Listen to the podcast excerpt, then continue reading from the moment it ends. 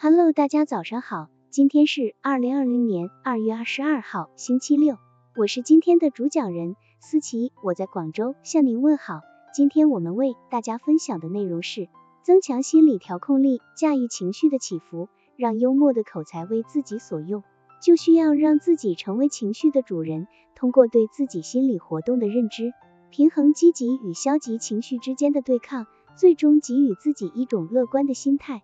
无论外在的世界有多变化莫测，无论自己内心的情绪有多起伏，依旧幽默对人，乐观生活。而这一切离不开增强心理的掌控能力。调控情绪有两大优点：一是观察别人的变化，找出破绽；二是免增烦恼，精心做自己的事。一个人如果没有调整情绪的习惯，就有可能失去自己说话的涵养以及行为的尺度。美国石油大王洛克菲勒擅长运用情绪战术达到自己的目的。他曾经在法庭上漂亮的击退了一位名律师。洛克菲勒先生，你收到我寄给你的信了吗？律师拿出一封信，以严肃的口气问道。收到了，洛克菲勒回答。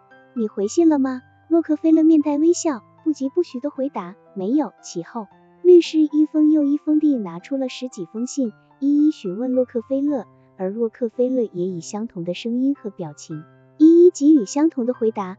法官偏过头来问洛克菲勒，你确定收到了吗？是的。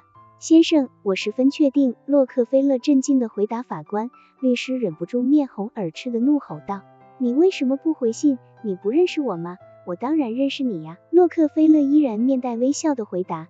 这时候，律师已经控制不住自己的情绪，暴跳如雷，不断咒骂。洛克菲勒却不动声色，好像对方所讲的事跟自己一点关系都没有。最后，法官宣布洛克菲勒胜诉。律师因为情绪失控而乱了章法。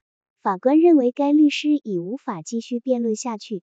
在任何场合，我们都有可能遇到不顺心的事，甚至是羞辱自己的事情。在这种情况下，我们首先要做到的就是克制自己，然后再根据自己所处的环境，抓住有利时机进行反击。好了，以上信息就是我们今天所分享的内容。如果你也觉得文章对你有所帮助，那么请分享到朋友圈，让更多的小伙伴一起来学习吧。加油，让我们一起进步吧！